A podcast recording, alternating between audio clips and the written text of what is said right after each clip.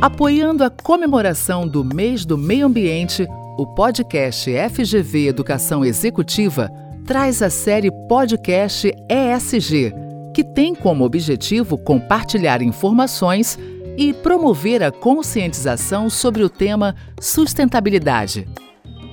Hoje, vamos falar com o coordenador acadêmico do curso de pós-graduação em Meio Ambiente e Sustentabilidade, Fabrício Stocker, sobre ESG, novo conceito para velhos problemas.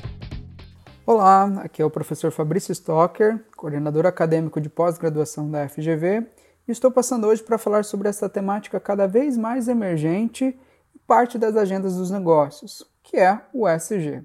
As empresas estão sendo apresentadas aos desafios e benefícios multifacetados do ESG, como diversificar seus talentos, inovar para processos e produtos mais sustentáveis e atuar de forma mais ética e transparente. No geral, o ESG possibilita que o negócio se torne resiliente frente aos cenários atuais e também para os desafios futuros. Muitos investidores, formuladores de políticas e executivos vêm percebendo a necessidade maior de acelerar os investimentos e o progresso em negócios que priorizem o SG. Afinal, a sociedade não espera apenas do governo, mas também de negócios que funcionem bem e que atendam às suas necessidades, que vão desde a geração de empregos dignos, proteção dos recursos naturais, respeito aos direitos humanos, entre outros. As questões ambientais, sociais e de governança estão permeando cada vez mais as decisões das empresas sobre quais práticas serem adotadas e qual desempenho e retorno ser esperado pela sociedade e pelos seus stakeholders. O conceito de ESG, que vem de Environmental, Social and Governance, em português, aspectos ambientais, sociais e de governança corporativa, nada mais é do que um conjunto bastante amplo de questões que vão desde a pegada de carbono até práticas trabalhistas e de anticorrupção, que justificam a criação de critérios, práticas e métricas que direcionam o papel e a responsabilidade dos negócios em direção a essa agenda. Embora a sigla de ESG tenha surgido apenas em 2005 com o relatório Who Cares Wins, que é um resultado da iniciativa liderada pela ONU, a Organização das Nações Unidas, é, onde foi proposto então diretrizes e recomendações sobre como contemplar questões ambientais, sociais e de governança na gestão de ativos, serviços de corretagem de títulos e pesquisas relacionadas ao tema. A base teórica e justificativa conceitual de grande parte dos estudos de SG, acadêmicos ou não, seguem a base teórica da responsabilidade social empresarial e corporativa. E essa discussão moderna da responsabilidade social, ela foi iniciada já há um bom tempo. Nós temos aí autores seminais da década de 1920, 1950, que já se falava não só da filantropia, mas também sobre a responsabilidade dos negócios. E esses autores já postulavam que as empresas deveriam assumir certas responsabilidades para a sociedade que se estendem para além das suas obrigações legais e econômicas. Então, nós entendemos que para um negócio ser considerado socialmente responsável, ele deve sim pautar suas ações por uma gestão ética e contemplar questões como qualidade de vida dos seus empregados, relacionamento com stakeholders e a redução de impactos negativos na comunidade e no ambiente, né, onde eventualmente são causados por suas operações. Uma outra publicação relevante que reforça ainda a base de discussão atual de SG foi o relatório intitulado como Nosso Futuro Comum, né, Our Common Future, que foi liderado pela então primeira-ministra da Noruega, né, onde com a Comissão Mundial sobre o Meio Ambiente propagou o conceito de desenvolvimento sustentável, isso lá na década de 1970. Já algumas décadas depois, a gente não pode deixar de falar sobre o relatório do milênio, onde o que salientou que nós continuamos a viver além dos nossos meios, com poucos progressos significativos. Daí o surgimento dos Objetivos do Milênio, que já em 2015 ele foi repensado novamente pela Assembleia Geral das Nações Unidas por meio da Agenda 2030. Então, aqui já repensando nessa discussão e com o lançamento dos atuais 17 Objetivos de Desenvolvimento Sustentável, as ODS. Então, essa agenda ela representa um esforço conjunto de países, empresas, instituições e sociedade civil com objetivos focados na erradicação da pobreza, no combate à desigualdade e à injustiça e na proteção do planeta, reafirmando então uma visão do desenvolvimento como um processo contínuo, integrado e ético. E aí você pode me perguntar, mas o que justifica a emergência importante do SG agora? E existem alguns paralelos contínuos sendo traçados entre os riscos imprevistos de uma pandemia, por exemplo, e a crise climática, ambos impactando substancialmente a economia global.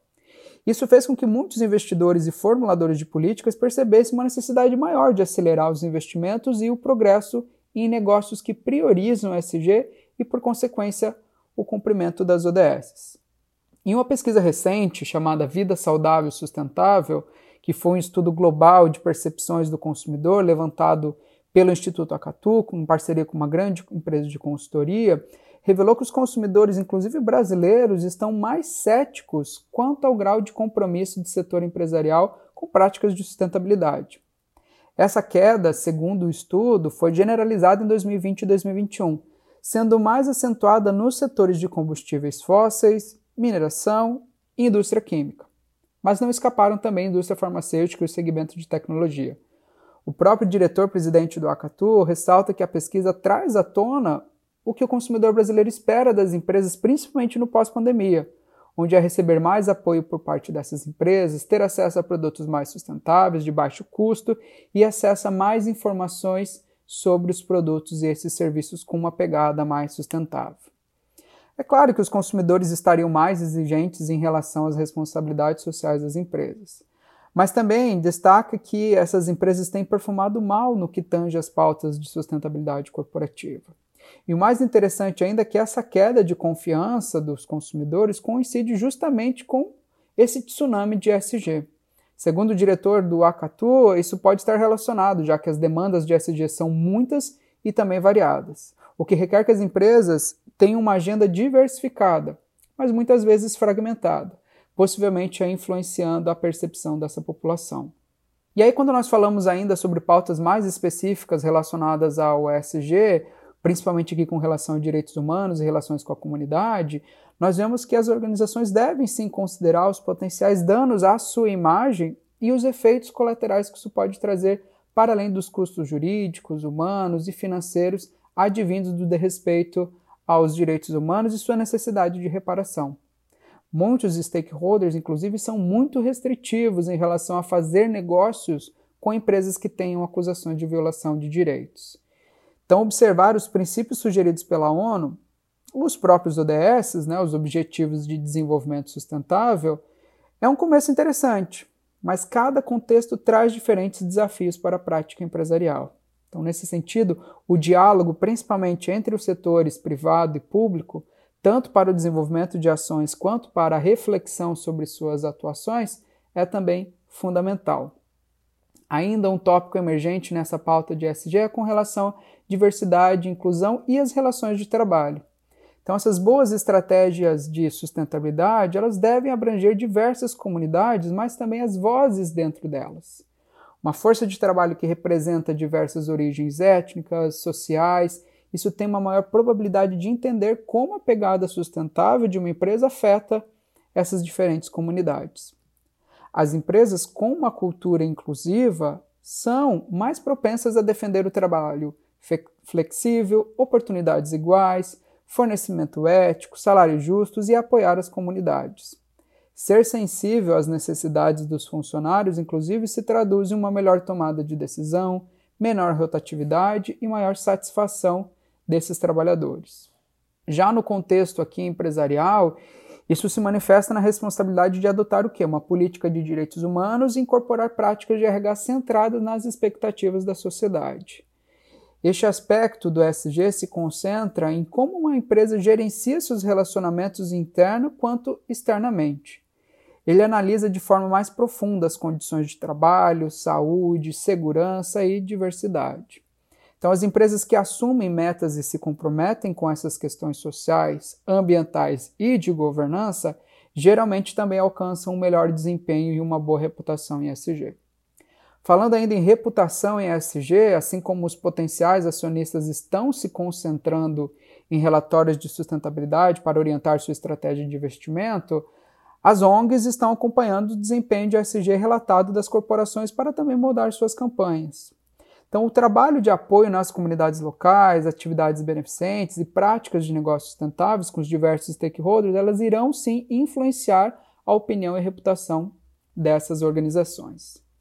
E aqui, já para finalizar, né, eu deixo como ponto de atenção que os desafios atuais da sociedade também têm tornado, claro, a gestão dos negócios uma tarefa com muitas nuances. Isso exige que a tomada de decisão seja sempre relacionada à principal estratégia do negócio, mas também ao bem-estar dos funcionários, dos seus stakeholders e essa mitigação e do gerenciamento dos riscos nesse ambiente aí sem precedentes. Então, esse discurso atual, o qual remete as organizações a proclamarem a relevância e aplicação do SG como se fossem novas premissas, ideias revolucionárias, na verdade, está apenas percebendo que depois de algum tempo nós temos velhos problemas e que cada vez mais nós precisamos investigá-los e combatê-los. Mas dessa vez, sob a roupagem e as lentes da pauta de SG. Este foi mais um episódio da série podcast ESG, produzido pela FGV Educação Executiva. Para saber mais, acesse o site educação-executiva.fgv.br.